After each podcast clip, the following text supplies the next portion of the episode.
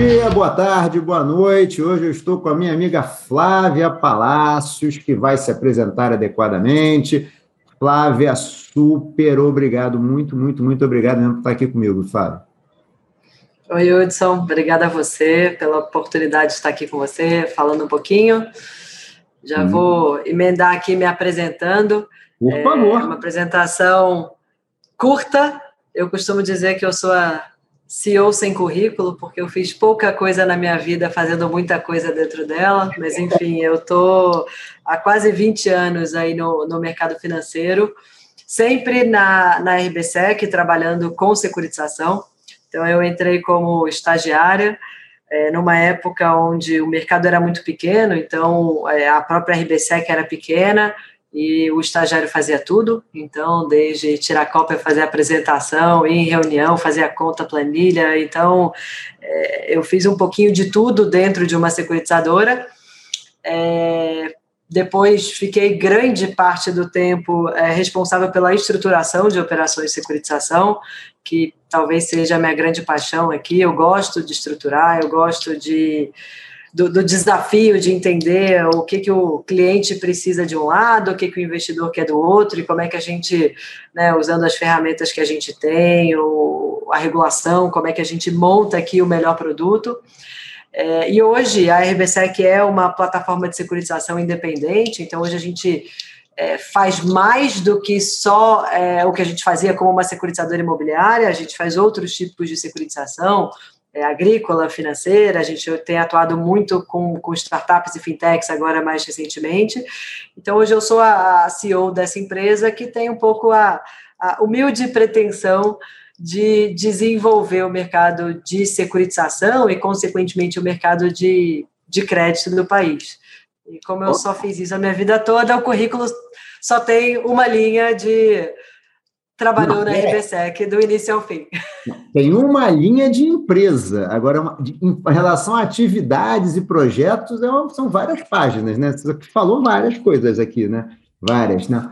Não, a Flávia sabe muito. Eu vou falar para vocês, Flávia, das pessoas que mais conhecem securitização no Brasil. Aprendi muito com ela, continuo aprendendo até hoje.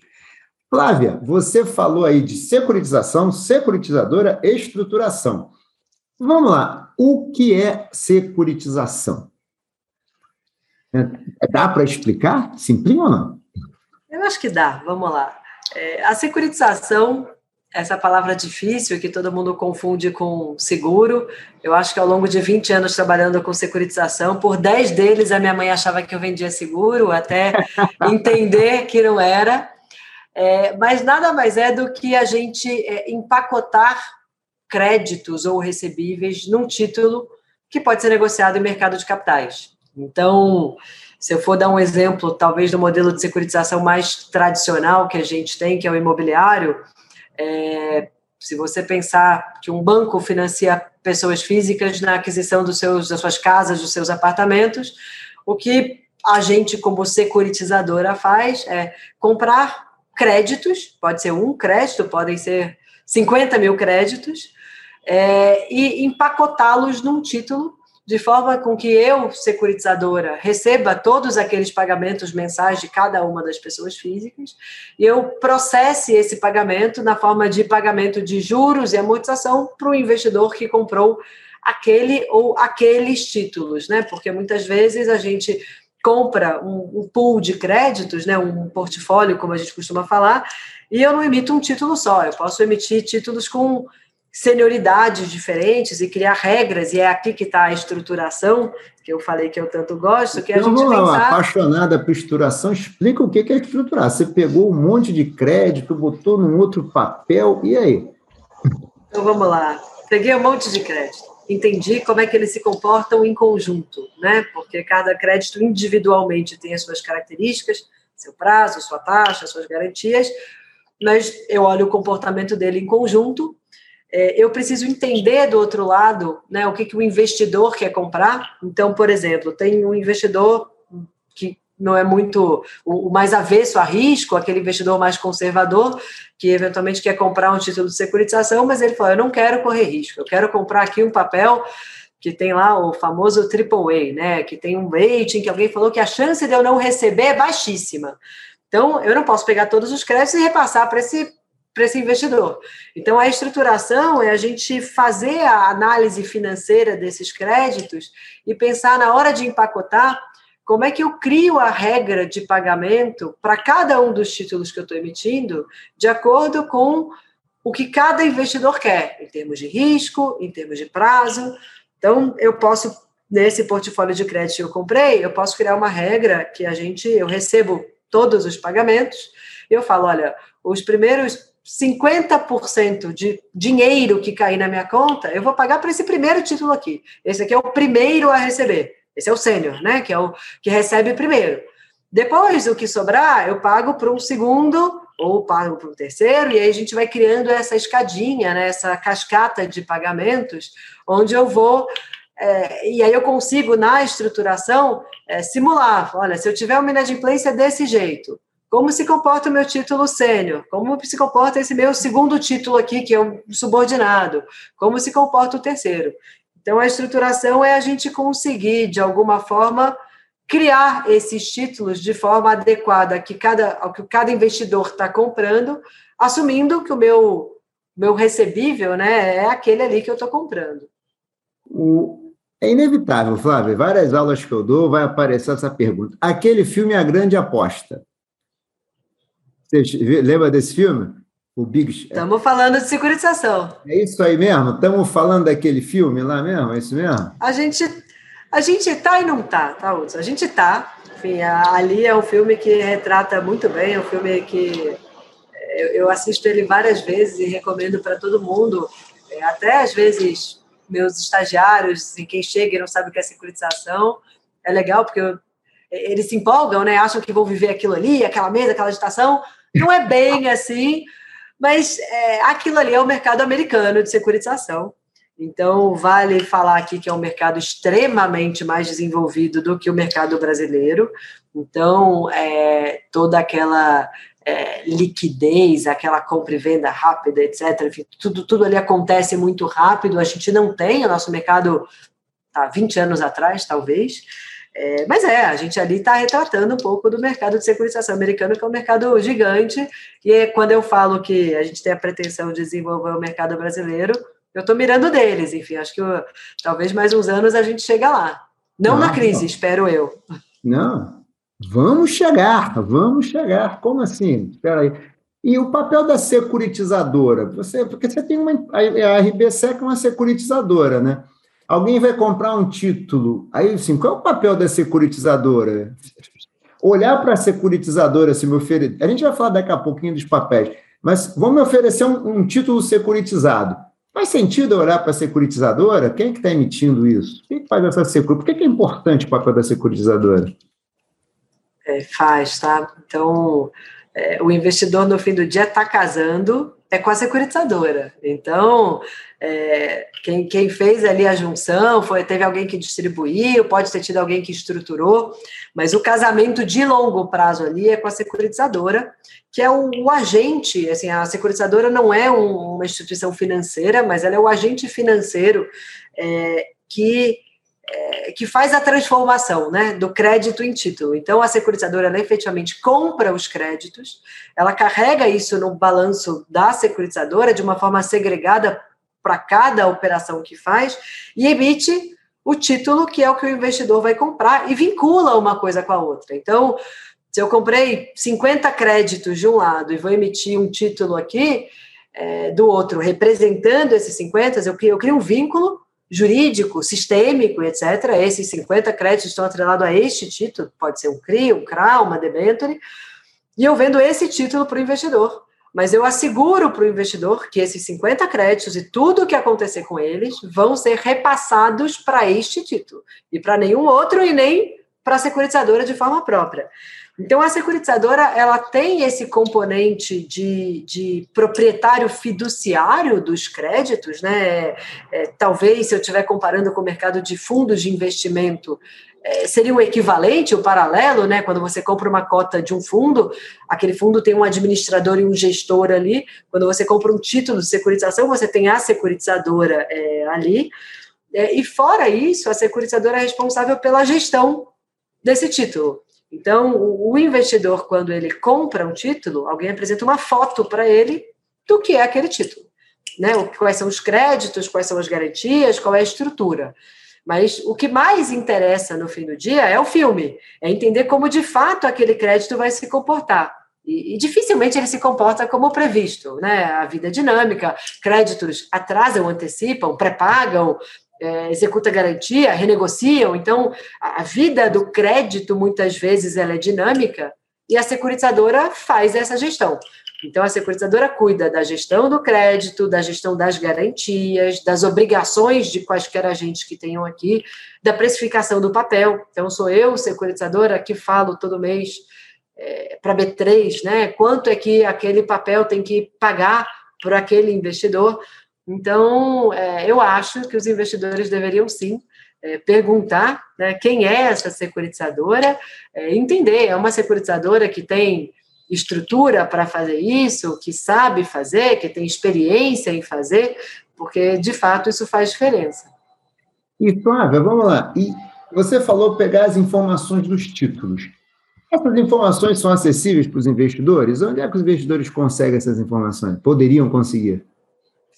Nem sempre. É, eu acho que um, um, dos pilares aqui de desenvolvimento do mercado é, de securitização no Brasil talvez seja essa ponta é, informacional. É, a gente hoje ainda não tem. É, a regulação exige algum tipo de informação. Então, Existe publicamente de todas as securitizadoras informações disponibilizadas na CVM. As securitizadoras que são é, associadas à Ambima também disponibilizam informações na Ambima, é, mensalmente na Ambima, na CVM algumas informações são mensais, outras são trimestrais, mas se eu for te dar minha opinião pessoal, eu acho que essas informações é, obrigatórias, elas ainda são muito poucas, é, e, e, pouco tempestivas também. Então, além de pouca informação, ela não é dada tão tempestivamente quanto deveria para fins de acompanhamento do investidor. Então, é, o que a gente se esforça na RBSEC, por exemplo, é para dar mais informação do que aquilo que é obrigatório. Então, quem entra no nosso site para pegar informação dos nossos títulos, encontra hoje uma série de informações sobre os créditos, sobre a garantia, que nem sempre são as, as informações obrigatórias, mas a gente tenta dar é, a maior quantidade de informação possível. É, e eu acredito que tem uma curva é, também, porque os investidores estão aprendendo a analisar essas informações. Eles estão ah, aprendendo é, a, a, ler as informações. Então, a, a, minha sensação é que quanto mais o mercado de investidores entender, mais informação vão demandar, o investidor é quem manda. Se o investidor pedir, a gente vai disponibilizar, e isso vai gerando um, um ciclo virtuoso aqui para o desenvolvimento do, do mercado. Ah, legal. Agora me fala uma coisa. Você, assim, olhando assim, zero de jogo não é um negocinho simples, né? Uma coisa é assim, vou comprar um CDB. Você chega lá, tem um CDBzinho, o banco vem tal. Aqui é um título que tem uma securitizadora, que é um título que empacota um monte de título e tal. Não é uma coisa simples. Aí aquela pergunta que sempre fica, por que, que eu investiria nesse título, então, podendo comprar aquele outro título simplinho, chega ali e compra? O que, que eles têm de vantagem? O que, que vantagem ele poderia ter, né? É, é verdade. É complexo, tá? Assim, é, por mais que a gente tente simplificar aqui a explicação, é, tem muita complexidade. Uns são mais complexos do que outros. É, mas acho que a, a, gente tem alguns pontos aqui, né? Quando a gente fala de é, retorno e de risco, né, que qualquer investimento tem que analisar, é, aqui, eventualmente, os títulos de securitização, eles têm um retorno possivelmente superior ao título simplinho. Então, existe um prêmio de risco ali em função desta complexidade e que um investidor que entenda, ele pode se dar ao luxo de falar, olha, eu vou ter um título aqui que me paga um pouco mais, porque eu me dei o trabalho de entender e ficar confortável com um título um pouco mais complexo, tá? Então, Acho que tem um ponto que é isso. Acho que a gente tem um. É, normalmente, ou via de regra, tem-se um prêmio a mais. Aqueles que não têm prêmio a mais são os títulos de securitização que são os mais próximos dos títulos simplinhos que você comentou. Então, eu posso securitizar um único crédito devido por uma única empresa que o investidor já conhece. Então, por exemplo, a gente na RBSEC fez é, algumas emissões de CRI, que é o certificado de recebível imobiliário, né? Estou falando do título de securitização especificamente com lastro imobiliário, é, para a Redidor. A Redidor é uma empresa pública, os investidores já conhecem, já compraram ações, eventualmente já compraram debentures, então eles já entendem daquele risco. No que eu fiz um CRI da Redidor e falei, ó, é uma estrutura muito simples, tem um único crédito, enfim, ficou mais simples, e aí o investidor eventualmente vai ter um, um prêmio menor, mas é um risco que é mais fácil de entender. É, e aí, pegando o próprio exemplo da Redidor, é, tem um outro benefício aqui, e esse benefício ele vale somente para os investidores pessoas físicas no CRI e no CRA, tá? que é o Certificado Recebível Imobiliário e do Agronegócio, que é a isenção fiscal. Então, qual brasileiro não gosta de isenção fiscal? É, esses dois títulos eles são isentos de imposto de renda para a pessoa física, então foi uma forma que o governo encontrou de incentivar é, a liquidez para esses dois mercados tão importantes aí, né, para a nossa economia. Então, pegando o exemplo da Reddor, se eu pego um CRI da Reddor e pego uma debenture da Reddor, a debenture da Reddor tem imposto de renda sobre rendimento para a pessoa física que investir, uhum. enquanto o CRI não tem. Então, aqui eu trouxe uma vantagem adicional, que é a isenção fiscal. Isso vale para a pessoa física investindo diretamente no CRI e no CRA, ou investindo indiretamente via um fundo imobiliário que compra CRI, ou agora o novíssimo Fiagro, que pode comprar o CRA. Então, uhum. talvez essa seja um, um, segundo ponto. E aí, talvez eu ousaria colocar aqui um, um terceiro, é, que é um componente de diversificação, né? É, quando a gente fala do título simples do CDB, é, por exemplo, ele é um título fácil de entender, ele tem um risco, que é o risco do banco, é, mas está concentrado no risco. Então, muitas vezes, o investidor, dentro ali dos seus investimentos de renda fixa, e aí cabe dizer aqui que a securitização via certificados ou via debênture é um investimento de renda fixa, então, muitas vezes faz sentido diversificar, e por mais complexo que seja, quando você pensa em comprar um CRI, um CRA, uma debenture, que tem um portfólio de créditos por trás, que tem uma subordinação para proteger, é, às vezes você vai até olhar lá o relatório da agência de rating, ela vai dizer, olha, isso aqui é, é AAA. É, o, o, risco de crédito é igualzinho um CDB do Itaú. É, e aí você vai, opa, é, é, um risco de crédito avaliado por alguém que eu confio, um terceiro que sabe fazer isso, ele é igual, é, ele é mais complexo, está mais difícil de entender, mas ele paga uma taxa maior, então outra coisa boa, e eu estou diversificando, eu estou colocando aqui né, é, o meu dinheiro em várias cestinhas. Então, é, a, a, minha sensação é que cada vez mais esses títulos vão fazer parte da carteira de investimento aí do, dos investidores em geral, ou diretamente ou indiretamente via esses fundos é, que eu comentei. É, é, por isso também, porque a diversificação ela é, ela é bem-vinda, né? Não, com certeza. Agora, eu fiquei curioso, o que você falou do Redditor, que foi uma operação simplinha, né? Um credor. O que, que é assim? Dá um exemplo, não precisa dar nome se não quiser, dos bois. Dá um exemplo do que seria um complexo. Assim, qual seria um tipo mais complexo? Só para a gente ter uma ideia. Vamos lá, o complexo é, talvez seja. Eu vou te dar um exemplo que a gente tem feito bastante agora dentro do imobiliário, tá? A gente está fazendo muito financiamento em corporação imobiliária, é, captando recursos via securitização. Então, enfim, do lado da sua casa, provavelmente, se eu construído um prédio, como do lado da minha, como qualquer lugar que você olha aqui em São Paulo. Está saindo prédio, está brotando prédio do chão. Não sei, acho que não teve. Está brotando prédio. E parte da culpa disso, né, ou do mérito disso, é que o mercado de capitais está cada vez mais ajudando a financiar é, esse mundo imobiliário, que por muito tempo foi muito restrito ao mercado bancário, né, os bancos financiando isso. E como é que a gente faz isso? Então, uma incorporadora fala: estou lançando aqui um, uma incorporação aqui em Moema, do lado da casa da Flávia, e eu quero um financiamento. É, eu posso ir no banco, na Caixa Econômica, pegar o financiamento, ou eu posso fazer isso via securitização. Aí eu vou lá da RBSEC e falo para ela: vamos fazer via securitização? Eu vou te dar um financiamento para você construir seu prédio.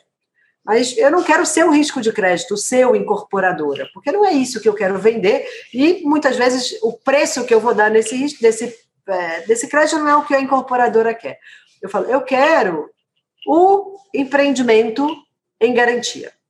E aí, enfim, o que é o empreendimento? É, o empreendimento é os apartamentos que ele vai construir, é, os recebíveis de venda o dia que ele vender. E aí fala, tá bom. Então, assim, o que vai repagar o meu título é o dinheiro que esse empreendimento gerar. O empreendimento gera dinheiro vendendo apartamento. Sim. Agora, por que, que é complexo? Quais são os riscos que eu tenho aqui? Eu tenho o risco da obra, ele ainda vai construir, é, ele tem o terreno, ele tem a licença de construção, licença ambiental, ele tem tudo, já até começou a construir, eu já vejo lá tijolinho subindo, né, tudo bonitinho, mas eu tenho o risco dele conseguir construir, do tempo que ele vai construir, dele vender, né, e do valor pelo qual ele vai vender, da velocidade que ele vai vender, nas condições que ele vai vender. Então, aparece aqui um, um estudo bonito, né? Assim, olha, eu tenho 50 apartamentos, eu vou vender cada um por 500 mil reais, é, pagos em 10 anos, dessa forma. Eu acho que eu vou vender muito rápido, em três meses eu vendo tudo.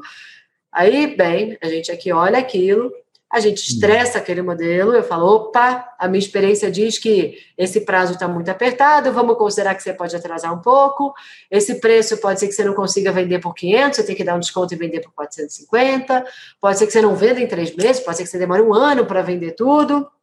Então, a gente vai lá, estressa aquelas premissas e, com base nisso, eu modelo uma operação de securitização em que o investidor que comprou vai estar financiando aquela obra e sendo repago com o que aquela obra gerar, mas eu, securitizadora, vou estar aqui acompanhando como está a obra, como está as vendas, como está o preço de venda, o pagamento.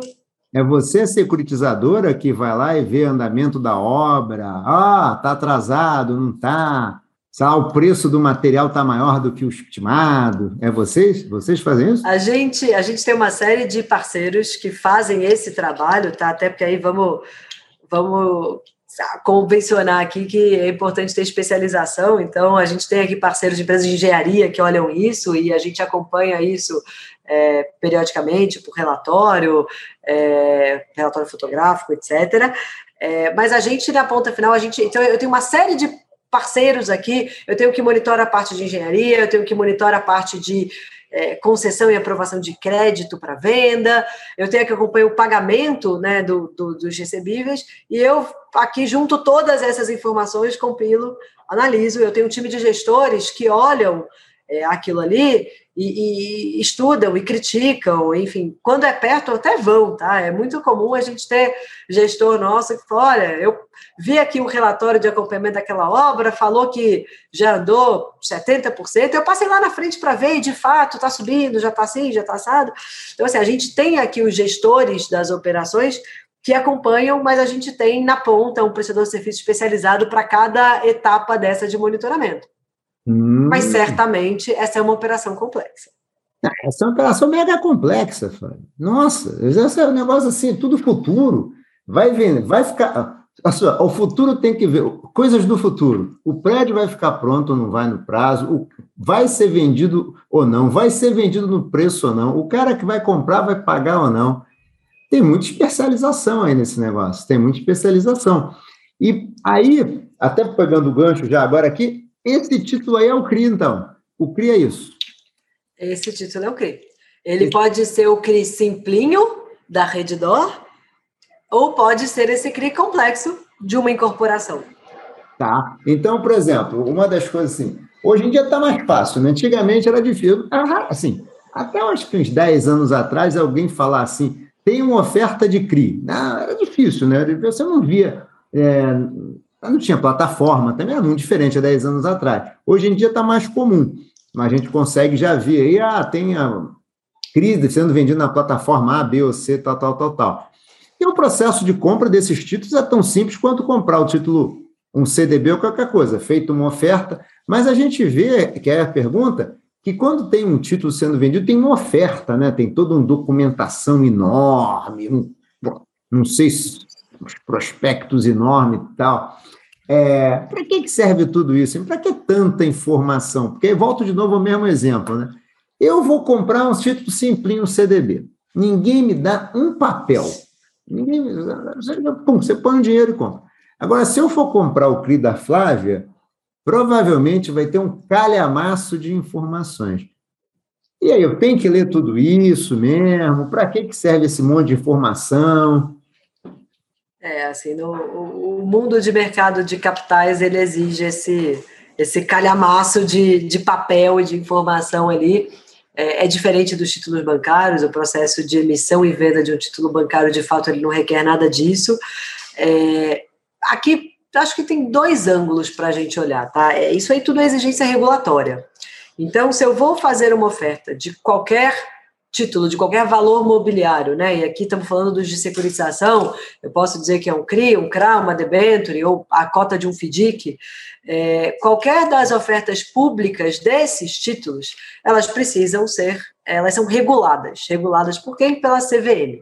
Então, a CVM regula essas ofertas e a CVM exige que a gente dê informações completas acerca dessas ofertas. Então, quando eu vendo para um público é, de varejo, né, para o público em geral, para qualquer investidor, é, e faço uma oferta ampla, né, com divulgação, eu tenho que ter, por exemplo, o prospecto que você falou. Não só o prospecto, como eu tenho que publicar anúncio no jornal, dizendo, olha, estou começando a vender, vá lá no meu site, tem o prospecto. Antigamente a gente imprimia e parecia um catálogo telefônico, Nossa. aqui entregando a idade, que ninguém conhece, nem prospecto, nem catálogo, mas enfim, é, a gente usava para aumentar o monitor, né? Quando o monitor estava muito baixo, a gente botava o prospecto aqui que ele levantava. Então, é, aqui é uma exigência regulatória. Eu preciso, é, perante o meu regulador, demonstrar que eu e o distribuidor que está vendendo aquele título prestamos todas as informações. É, e todas as informações, assim, o que, que tem ali? Ele tem um pedacinho que não é tão grande, que explica o que é. Então, tem a estrutura da operação, tem um desenho bonitinho, esquemático, dizendo: olha, essa incorporadora aqui pegou esse financiamento, deu essa garantia, tem a securitizadora, essas são as garantias. Tem uma seção ali que ela fala de fatores de risco. Eu brinco assim, não quer ler nada, lê os fatores de risco. Pelo menos ali a gente conta quais são os riscos prováveis, né, ou possíveis ali, ou aquilo que a gente enxerga com relação àquela, àquela operação. Então, esse é um pedacinho pequeno. E qual é todo o resto?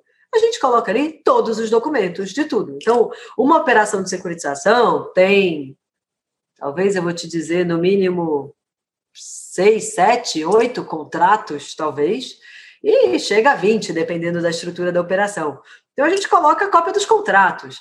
Eu, sinceramente, eu não espero que o investidor leia é, o contrato, o investidor final, mas, eventualmente, ele tem ali um, um, um assessor, um, né, alguém que vai poder olhar assim, é, e qualificar, ou ah, fiquei preocupado aqui porque eu vi que tem esse fator de risco relacionado a essa garantia. Quero entender melhor. Ah, vou lá, olho no índice, qual é a página daquele contrato, deixa eu entender.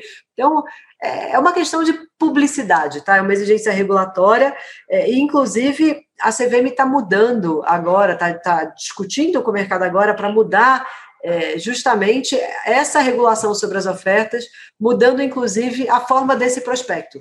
Então, a CVM entendeu hoje que esse calhamaço ele mais complica do que ajuda, ou talvez seja um, um excesso de informação que leve a uma não leitura de nada, é, e está propondo para o mercado um novo modelo, mais enxuto, é, inspirado aí até no mercado europeu. É, então, a ideia é ter um prospecto um pouquinho mais enxuto, as informações um pouquinho mais concisas, um pouco mais padronizadas, é, para facilitar. É, eu recomendo que leia pelo menos o resuminho e os fatores de risco sempre. Eu costumo falar para meus alunos o seguinte: quando você compra um título de um banco, você não precisa ler muita coisa, que você está comprando o, o, título de um banco, o risco é banco, e tem uma supervisão do Banco Central que olha no detalhe, né? Tirando o título de banco ou título público, todo o resto, basicamente, tem essa, esse volume de informação para garantia do investidor, né? Porque, então é bom que leia, né? Inclusive, só aqui eu vou aproveitar só para fazer propaganda, né? Eu fiz um paper para o CFA Brasil chamado é, é, Abundância de Informação e Efetividade Informacional. era justamente para balizar o, as conversas do CFA Brasil com a CVM sobre essa questão do prospecto. Tem até uma proposta lá, que eu coloco lá, que é, se você quer vender alguma coisa de investimento, primeiro fala dos riscos. Porque se a pessoa conhecer o risco, quando ela olhar para o retorno, ela olha com cuidado. Agora, se encantar o cara com, com retorno, quando ele vai para o risco, a tendência dele é: não, não, não, não, já gostei do retorno, não quero saber do risco. Então, muda um pouquinho. Fala primeiro do risco. Mas legal, achei muito bom. Aí, eu vou te fazer uma pergunta, que é uma coisa que já me perguntaram uma vez. Tem CRI, tem CRA. É uma agrícola, mas por que, que precisa ter CRI e CRA? Por que, que não pode ser um certificado de recebível, CR, é isso? É, eu acho que deveria ser, tá? Eu acho, eu é? sinceramente acho que a securitização talvez devesse ser mais genérica. É, mas, assim, nem genérica, eu acho que o certificado deveria existir um certificado de recebível e o AEI ou U, ou se qualquer sufixo que a gente coloque aqui, ele deveria ser para facilitar o investidor. Tem investidor que gosta mais de um mercado, de outro, então, mas eu, eu acho que deveria ter o certificado de recebível de energia, de precatório, de enfim, títulos verdes, de saneamento, não só imobiliário e agrícola, tá? Então, eu acho que o, o CR deveria ser letra maiúscula e o sufixo aqui eu deveria ter uma variedade enorme. Uhum. Mas ele existe justamente para qualificar ali para o investidor é, de que tipo de recebível a gente está falando. Então, para ser um I, né, para ser um CRI, o meu recebível ele tem que ser oriundo do mercado imobiliário, de uma transação imobiliária, de uma compra e venda de imóvel, de um financiamento de imóvel, de um aluguel de imóvel, ou ele tem que ser destinado para o investimento imobiliário.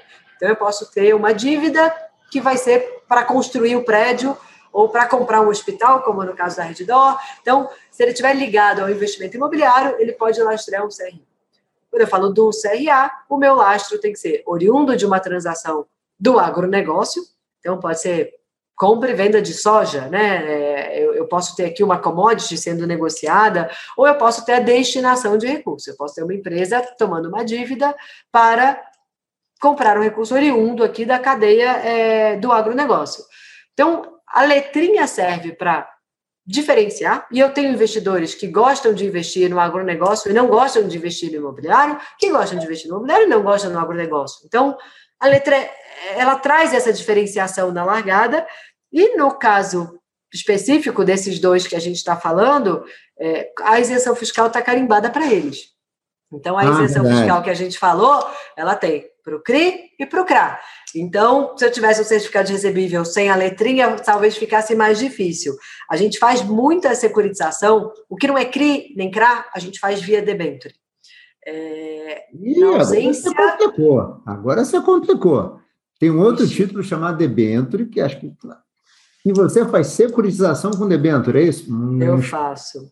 Enquanto alguém não cria, e aí estamos trabalhando para que alguém crie o tal do certificado de recebível, mais genericamente falando, é, a forma da gente securitizar via uma companhia securitizadora recebíveis que não sejam imobiliários ou do agronegócio é emitindo uma debênture. Assim como CRI, assim como CRA, é um título de renda fixa, e eu empacoto recebíveis e vinculo a essa debênture. Mas, por exemplo, aqui eu posso fazer é, um empacotamento de um recebível em uma fintech, por exemplo. Então, a gente fez agora recentemente é, uma securitização para uma fintech que faz financiamento de placas de energia solar. Então, o recebível que ela gera é porque ela pode vender para o Hudson financiar a sua aquisição de uma placa de energia solar para colocar na sua casa. É, e ela faz isso para vários é, compradores de placa de energia solar. Então, uhum. eu, como securitizadora, comprei esses recebíveis e, como não era nem imobiliário nem agrícola, eu empacotei uma debênture que foi vendida para investidores. Então, é, aqui é a securitização sem o sufixo, sem a letrinha, mas que, enfim, eu espero que em breve a gente tenha, e, e a ideia é que seja um projeto de lei para trazer essa, essa letrinha, né, o certificado de recebível de qualquer coisa, né, de qualquer recebível. Então, é bom então até para quem está pensando em investir, sempre prestar atenção. Debênture pode não ser tudo igual, pode ser, não são todas iguais, óbvio, são diferentes, mas tem debênture, digamos, debênture, que foi medida por uma empresa, tá? E tem uma debênture que pode ser uma debênture que é uma debênture de securitização. E a hum. forma de você ver isso é você olhar o nome do emissor. Se ela é uma debênture de securitização, o emissor tem que ser uma empresa de uma companhia securitizadora e que tem que ter isso no objeto social no nome. Então, é, para você saber se você está comprando debênture de uma empresa ou uma debênture de securitização, olhe se ela foi emitida por uma empresa, se chama XPTO Securitizadora, aquilo é uma debênture de securitização, muito possivelmente. Tá. Deixa eu te fazer uma pergunta, Flávio, porque assim, você, quando deu o exemplo do imóvel, tem uma complexidade acompanhar a obra, não sei o quê. Você, para fazer um CRI, tem essa complexidade. Então, você vai ter que espelhar essa complexidade para o agrícola. Se você quiser fazer um CRA, você vai ter que ter, vai ter, não, você tem com certeza, uma equipe, então, para entender de agronegócio. E se você quer se financiar essa fintech aí da energia solar, também vai ter que ter uma galera, parceiros na especialização. É isso mesmo? É isso. A gente tem hoje uma equipe de, de gestão é, e, dentro, essa equipe é tocada, tem um gestor da equipe como um todo, que é um sócio nosso, que é o Thiago Silveira, e embaixo dele ele tem uma série de gestores que cuidam de carteiras temáticas. Então, até mais do que a segregação por imobiliário, agrícola, dentro do imobiliário, por exemplo, a gente tem uma pessoa que é especializada no acompanhamento das operações é, imobiliárias dos CRIs é, residenciais. Então, essa pessoa entenda de construção, de venda de imóvel. Então, temos lá Débora, especialista nisso aqui. A gente tem uma pessoa que cuida muito das operações de shopping, por exemplo, que é outro mundo, que é outra dinâmica. É, e a mesma coisa a gente tem aqui para o agronegócio, eu tenho. Mas por quê, tá? Porque a gente entendeu que para você fazer uma gestão é, preditiva né, das operações, para eu poder, de alguma forma, tentar antecipar problema, a bem da verdade é que uma operação de securitização, se ela acontece como foi previsto lá no início, tá tudo certo e o sistema faz tudo quase sozinho. Mas isso não acontece, essa não é a vida real. É, eu nunca vi uma obra entregar exatamente no dia previsto, eu nunca vi alguém vender exatamente na velocidade prevista, eu nunca vi o shopping faturar na vírgula aquele, aquilo que ele falou que faturaria daqui a cinco anos. Então, é, para cuidar desse, desse filme, né, e não da foto, é, a gente achou importante ter ali a especialização, porque, é, enfim, eu tenho o Tiago, por exemplo, é o, é o gestor. Ih, falei nome aqui, aí me compliquei porque são dois Tiagos. Mas na equipe do Tiago Silveira, tem o Tiago que toca a equipe, a, as operações de shopping, por exemplo. Então, ele sabe dizer de uma forma geral: olha, o mercado está pior, está melhor, está vendendo mais, está com mais atraso, é, movimento dos shoppings aumentou, caiu. Por quê? Porque ele acompanha uma carteira de 40 shoppings. Então, ele consegue julgar, ele olha e fala, olha, pandemia, né? Pandemia que o mercado de shopping sofreu muito.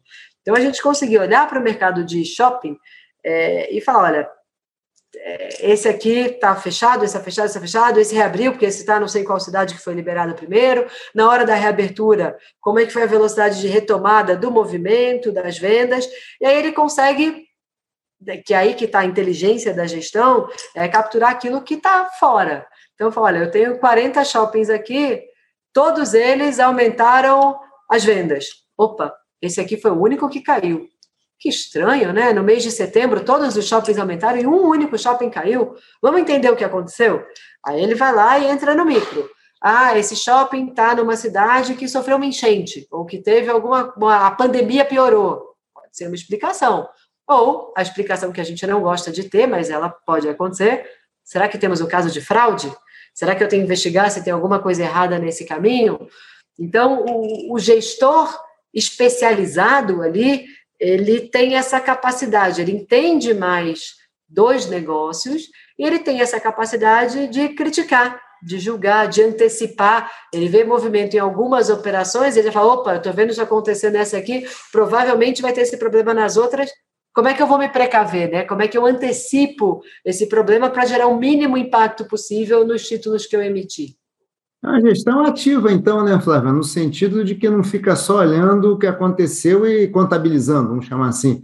A gestão ativa, vai lá no shopping, conversa, vai lá no cara que está vendendo os apartamentos e pergunta, mas o que está acontecendo? Você não está vendendo por quê? É isso mesmo? É isso. No limite, liga lá se fingindo de comprador do imóvel para confirmar se de fato a tabela de venda que a gente recebeu é a que está sendo praticada. Nossa. Então é óbvio que isso tudo é por amostragem ou é em transações que tem lá algum uma bandeirinha vermelha, né, algum sinal de sim, que algo vai sim. errado. A gente não consegue fazer isso para todos, mas é isso. O que a gente quer nessa gestão mais ativa ali é justamente isso. Ó, tem uma coisa errada, vai lá visitar, vai conversar, vai falar com o superintendente do shopping, vai falar com o gerente ali de, de vendas, é, vai falar com a trading lá que está negociando a commodity, vai, vamos entender. Uau, nossa, impressionante, hein? Tem que, ou seja, é, tem uma tem uma rentabilidade maior, porque tem um risco maior e exige um trabalho maior também, né? Porque, mais uma vez, comparando com o CDB, a tesouraria do banco vendeu o CDB, fez o empréstimo, não sei o que, meio dentro de casa. Aqui não, né? Tem que olhar, tem que comparar o shopping com outro shopping, não sei o que, ir lá, enfim, o que. É simples não, hein? Não é simples não. Nossa, Flávia, está chegando o final, desculpa, mas então vou ter que fazer uma pergunta aqui que eu acho que é fundamental. Como é que, e bem, é, tenho tantos anos ouvindo falar, né, que tinha BIMA, crédito privado, não sei o que e tal. Qual é o seu cenário? Como é que você está vendo agora essa questão do crédito privado? Está chegando o nosso momento? Até te pergunto pelo seguinte: a gente estava com taxa de juro baixa, acho que todo mundo estava falando, ah, acho que agora é do crédito privado, porque vai ter.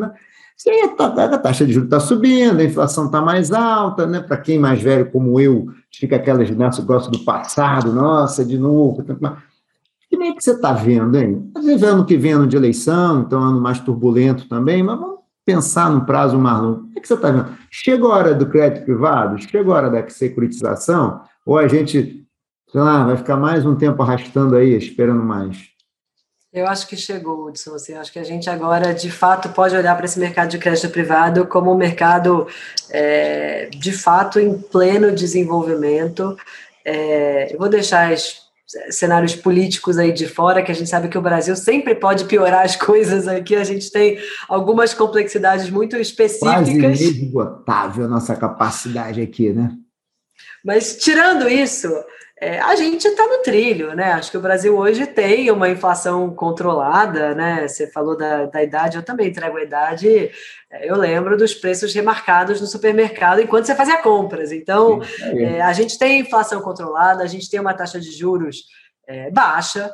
É, ah, tá subindo, tá subindo, mas ainda tá baixa, né? A bem da verdade é que estava tava baixa demais, eu acho, é, para o cenário Brasil. Então, a gente tá, quem imaginou que o Brasil ia sustentar uma taxa de juros de um dígito, né, é, por tanto tempo? E eu acho que a gente, o Brasil veio fazendo, do ponto de vista econômico, né, o, o dever de casa para que esse cenário seja, seja sustentável e talvez seja o principal pilar para esse desenvolvimento do, do crédito. Mas eu acho que os outros é, pilares também estão andando. Então, é, a participação do mercado de capitais como uma alternativa de financiamento para esse crédito está é, tá acontecendo, o mercado de capitais está se desenvolvendo, está crescendo, é, e é um crescimento que eu acho que não para e não vai parar tão cedo, porque a gente ainda tem muito potencial, né? O Brasil ainda tem muito potencial de investimento é, né, de pessoas físicas ainda não realizado, muita gente que ainda está com dinheiro na poupança e não migrou ainda para o mercado de capitais, então tem um potencial de crescimento, e aí falo de investidores pessoa física, falo de institucionais e falo até de estrangeiros, né? Que é, às vezes tem um pouco de receio de entrar no Brasil, e eu acho que esse cenário mais estável tende a atrair mais, então a gente tem mais capital.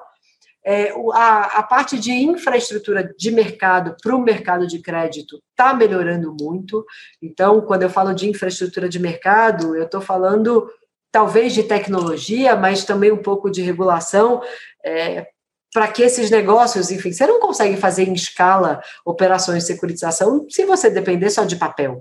Imagina se para cada venda de crédito você tiver um contrato assinado. Então, a gente hoje já tem plataformas eletrônicas é, negociando créditos, né? A gente já tem ali os créditos de cartão de crédito, por exemplo, sendo negociando todos registrados em plataformas eletrônicas e negociados por ali, os créditos de financiamento é, automobilísticos. Então, a, a gente já está melhorando essa, esse, essa infraestrutura que permite com que as operações de crédito é, tenham uma certa esteira entre a originação e a captação de recursos mais rápida, é, o que é muito importante para aumento da velocidade da concessão de crédito. E talvez um terceiro ponto, a gente tem novos entrantes, né? E, e talvez a gente tenha aqui que, que dar as boas-vindas para esse mundo das fintechs que chegaram agora e muito rapidamente estão mudando a dinâmica do crédito, né? Eu acho super interessante quando a gente vê os bancos reagindo ao movimento das fintechs, que chegaram, ah, aqui, carinha de tecnologia, etc., mas o cara começou a dar crédito, crédito competitivo, crédito menos burocrático, mais rápido. Então, opa, se isso aqui, se eu posso tomar um crédito é, rápido, fácil e etc., então por que não? Então, eu, eu, eu, tenho novos entrantes nesse mundo de crédito também, e esses entrantes específicos estão 100% conectados com o mercado de capitais, então eles estão se financiando via operações, basicamente operações de securitização, é, e, então, assim, acho que essas, essa combinação desses três é, pontos, eu acho que posso concluir que sim. Acho que a, a gente está num excelente momento para o crédito privado e acho que é hora de todos nós nos engajarmos aqui, cada um nas suas pontas, para fazer sua parte para acelerar esse desenvolvimento. Mas eu estou bem otimista. Oh, legal, Flávia. Eu tô, torço muito, né? A gente que tem um, um, uma militância em mercado de capitais, a gente tem que tomar cuidado entre o que é torcida, né, e o que é. Mas eu acho que não é torcida, não. Acho que eu concordo com você, não é torcida, não. Acho que as, é, solavanco daqui, outro da lá, né, como diria aquela música antiga da Elis Regina, são dois para lá, dois para cá, que fica dois para um lado e um para cá, né? São dois para lá e um para cá. A gente vai andando para frente, eu acho que sim. Flavinha, adorei. Vou te pedir para deixar uma mensagem final aqui para os nossos nossa plateia, nossa audiência, para a gente poder encerrar. É, obrigada, antes de mais nada, pela oportunidade. Se tem.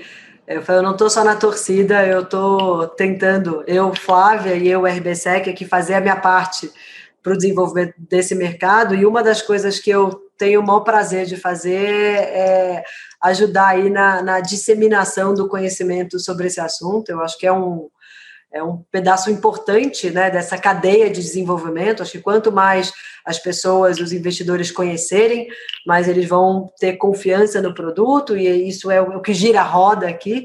Então, talvez meu recado final seja até de dizer que, enfim, estou sempre super aberta aí para conversar mais, podemos voltar aqui, falar aí com o teu público e ajudar aí nesse processo tão importante que você faz aí de educação e conscientização financeira.